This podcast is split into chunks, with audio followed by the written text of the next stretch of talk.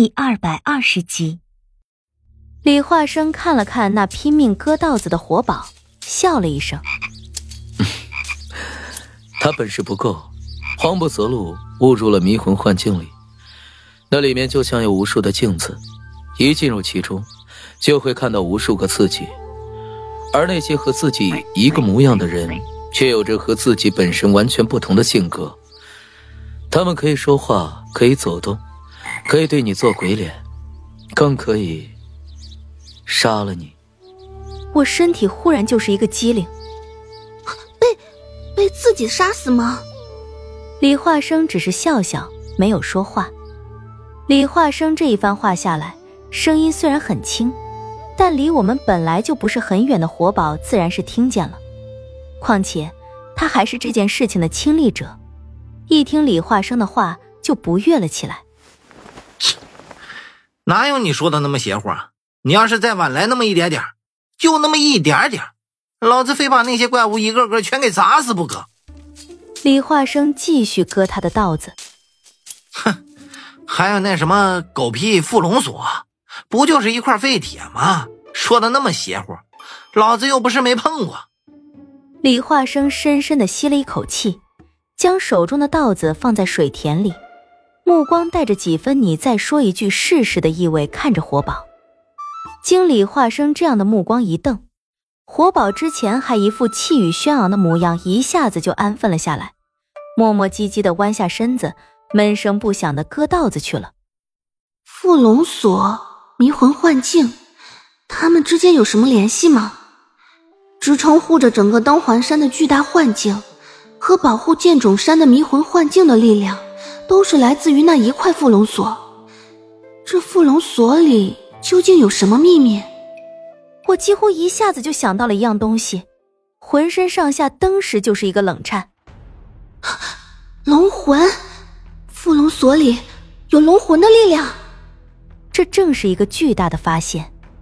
姬奇要李化生守护的东西，肯定就是这个缚龙锁。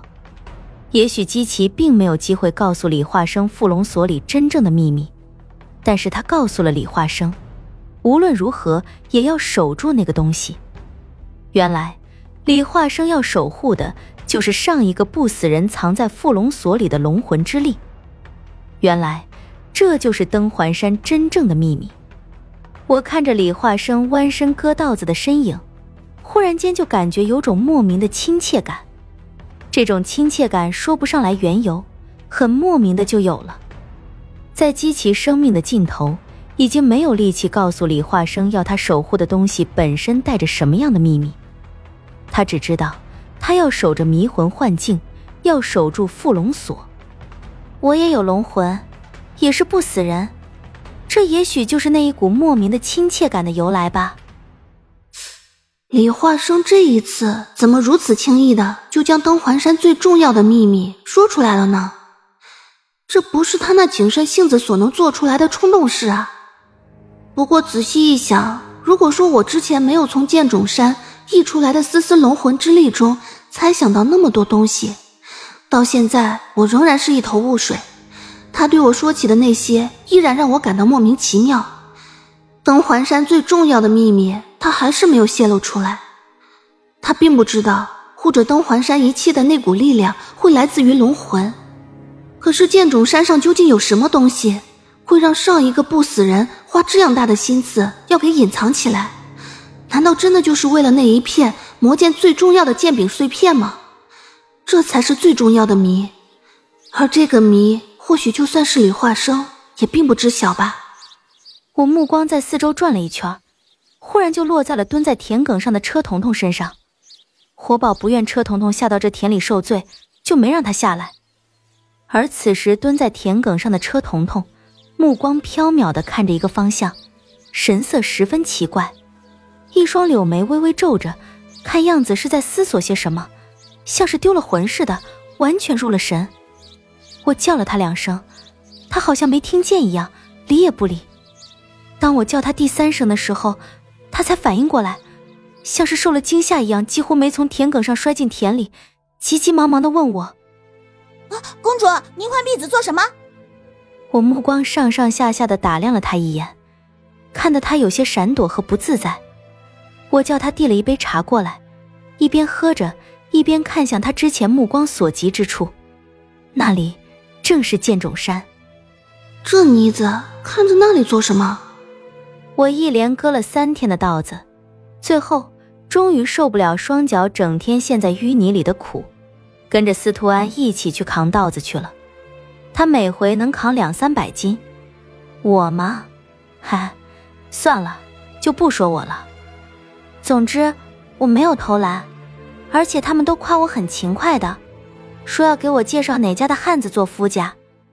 最后，随着李化生一句：“谁要是娶了她做媳妇儿啊，他们家的谷仓只能支撑半年就得见底儿。”说出来之后，那些说要给我介绍哪家汉子的人，立马对我避而远之。能吃怎么了？能吃怎么了？我吃你家饭了吗？稻子扛了三天，差点没将我折磨死，最后只能跟着车彤彤一群女流给大伙烧茶递水，指挥活宝李化生赶紧割稻子。我天生就是公主的命嘛，指挥一群大老爷们干活，也是一件很有乐趣的事。李化生挽着袖子，干笑着问我：“ 叶宁，要是以后没人可以伺候你了，你要怎么办？”我坐在田埂上。抬头看了看天，沉吟半晌，答道：“躺下睡觉，有不死心在，反正怎么也死不了。我就一直睡，一直睡，一直睡到有人愿意照顾我为止。”李化生也沉默了半晌，声音忽然带着一种十分奇怪的情绪问我：“要是你也一直等不到呢？”我依然抬头看着天，心里却是沉了一下。声音不知为何变得有几分伤情。